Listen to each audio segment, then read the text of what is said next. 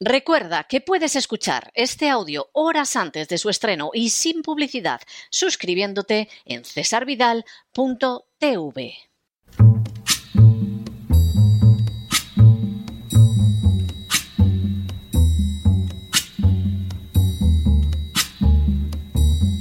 La voz con César Vidal,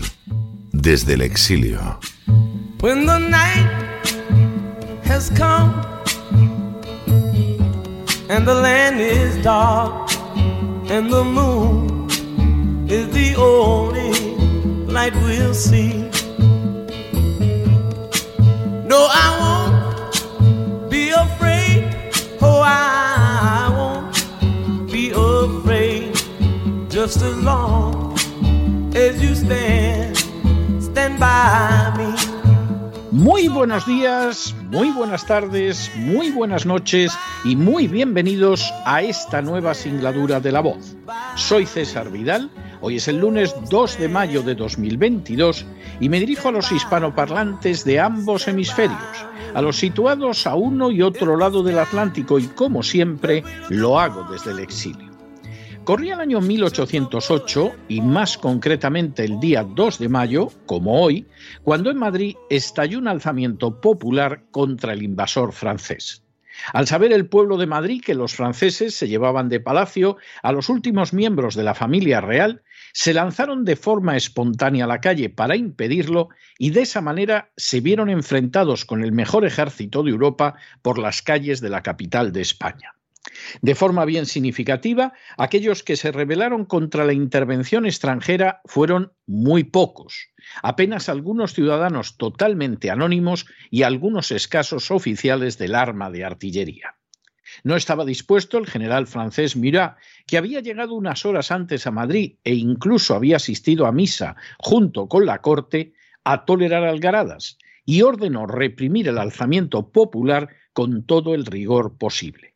En medio de una explosión inesperada de cólera del pueblo, desde Manuela Malasaña a los héroes del Parque de Monteleón, cuyo nombre dejó de estudiarse gracias a la LOCSE, pasando por los madrileños que sufrieron las cargas a caballo de los mamelucos en la Puerta del Sol, la gente de a pie y nadie más que la gente de a pie fue la que se echó a la calle para combatir a los invasores gabachos. El resultado fue una verdadera carnicería, porque las navajas y las agujas de coser que llevaban los madrileños no se podían enfrentar con los cañones y los sables de los invasores. Pero lo que sucedió después resultó desde muchos puntos de vista todavía peor.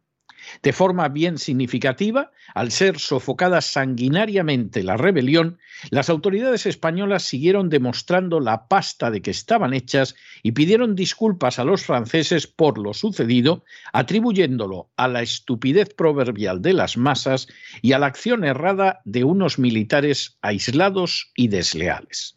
En el colmo de la indecencia y la indignidad, esas mismas autoridades nombraron presidente de la máxima institución del reino al francés Murat, que había ordenado el fusilamiento sin procesamiento alguno de centenares de españoles en un episodio tan atroz que recuerda las peores acciones de los nazis y que fue inmortalizado por una de las pinturas más conocidas del genial Francisco de Goya. La Iglesia Católica condenó también de manera tajante y resuelta la resistencia opuesta por los patriotas españoles frente al invasor francés, e incluso algunos obispos y el Consejo de la Santa Inquisición anunciaron que excomulgarían a los españoles que se negaran a someterse a las autoridades francesas. Por si todo lo anterior fuera poco, la misma monarquía se cubrió de vileza, ya que tanto el rey Carlos IV como su hijo Fernando VII habían acudido a ver a Napoleón para que el emperador francés decidiera quién iba a ser rey de España. Por supuesto, el gran corso había decidido que ninguno de los dos monarcas era digno de semejante honor y que la corona fuera a parar a su nada entusiasmado hermano José. Estas fueron algunas de las indecentes imposturas de un sistema político muerto, pero que se empeñaba en seguir viviendo como fuera. Se trataba de un sistema donde las castas privilegiadas, caracterizadas por la bajeza moral, vivían de los sectores productivos de la población.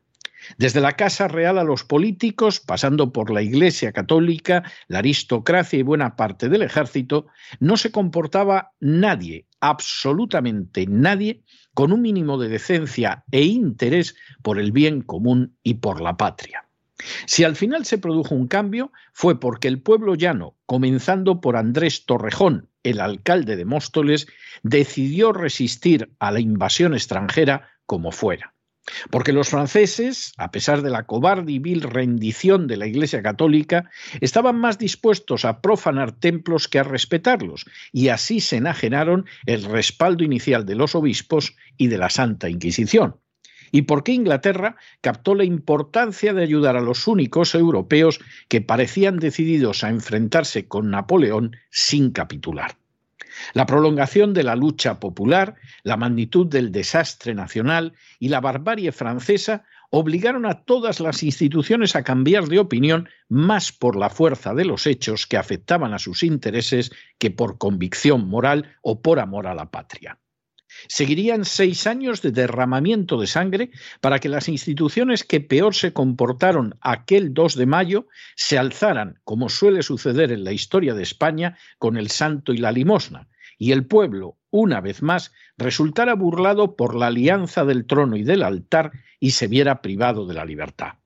Obligatorio es recordar todo esto en estos tiempos, en una España donde el gobierno ha abierto la comisión de secretos oficiales a golpistas y filoterroristas, donde el gobierno socialcomunista ha decidido regar millones sobre las televisiones para que adopten un relato sumiso o al menos domesticado de todo, donde al mismo tiempo se acosa a aquellos que se atreven a decir la verdad más allá de lo que desean los poderosos, donde el pueblo es esquilmado de manera creciente desde hace décadas para mantener los innumerables pesebres de las castas privilegiadas y de sus paniaguados, donde la agencia tributaria, que expolia miserablemente a los ciudadanos con métodos de auténtica y desvergonzada extorsión, ha seguido apoderándose de los bienes de los contribuyentes en medio de una crisis económica brutal y causando la ruina y sembrando la miseria entre millones de españoles donde esa misma agencia tributaria, instrumento de expolio al servicio de las castas privilegiadas, actúa de tal manera que al cabo de una década la Administración de Justicia da la razón mayoritariamente a los expoliados, pero no castiga jamás a los funcionarios que perpetraron los atropellos donde esa misma agencia tributaria, en contra de lo que sucede en los países civilizados donde es un delito, entrega bonus dinerarios para sus esbirros, este año 100 millones de euros más, a fin de que estos extraigan dinero hasta de donde es ilegal e imposible sacarlo, y donde ya se afilan las zarpas para caer con redoblado encarnizamiento sobre los ciudadanos donde los partidos viejos y nuevos representados en el legislativo son incapaces de abordar los problemas reales de la nación, aunque no de seguir cobrando todos estos meses e incluso de cobrar dietas de desplazamiento sin moverse siquiera de casa donde esos mismos partidos son incapaces de unirse para sacar adelante a una nación sumida en profunda crisis institucional y económica, pero aplauden todos como focas y sin excepción a un liberticida llamado Zelensky cuando aparece en carne televisiva en el Parlamento donde el gobierno ha salvado al banco malo de la Sareb rezumante de activos tóxicos inmobiliarios con el dinero que la agencia tributaria arranca a todos los españoles, donde preparándose para la nueva epidemia, el gobierno sigue avanzando la agenda globalista, porque es un lacayo de la misma que impulsa normas como las que legalizan la eutanasia, las que privan a los niños con discapacidad física de la educación especial, o las que aumentan los pesebres de la ideología de género, donde también, siguiendo la agenda globalista, España ha capitulado vergonzosamente ante Marruecos, aceptando su invasión del Sáhara y manteniendo la indefensión de Ceuta, Melilla y las Canarias, donde cada vez más las decisiones se adoptan en despachos poblados por personas a las que nadie eligió y desde instancias situadas fuera del territorio nacional, donde la Iglesia Católica sigue tejiendo alianzas que mantengan como sea sus injustos privilegios, donde la corona se mantiene en silencio porque sabe que su futuro pende de un hilo, donde el gobierno social comunista aspira a mantenerse en el poder entregando una paguita a millones de votantes, y donde los españoles se enfrentan con una más que alarmante situación económica que deriva directamente de las castas privilegiadas, una situación de crisis que superará con su magnitud la que vino después de casi tres años de guerra civil. Hoy, más que nunca, hay que recordar que la esperanza de futuro de la nación española no reside ni puede residir en la monarquía en la Iglesia Católica, en las castas privilegiadas o en instancias extranjeras, y que peca de ingenuo, de ignorante o incluso de necio quien así lo piense. La única capacidad de reacción y resistencia reside en aquellos miembros del pueblo español dispuestos a enfrentarse con la villanía de propios y la agresión de los extraños,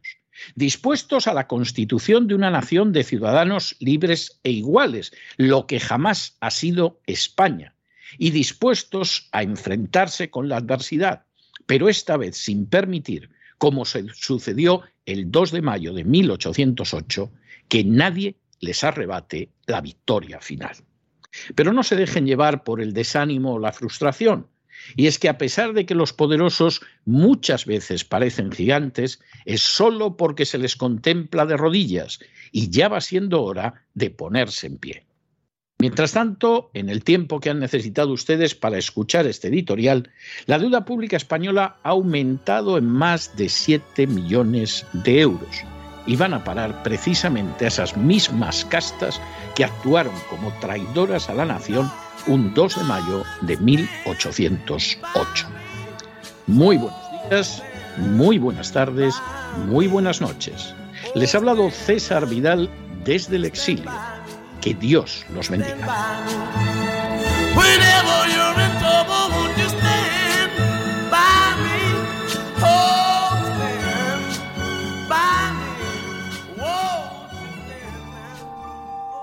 Esta sección está patrocinada por crowdfunding con el siguiente mensaje. Nuestro Señor Jesucristo, el único Dios verdadero, es misericordioso y nuestro Salvador.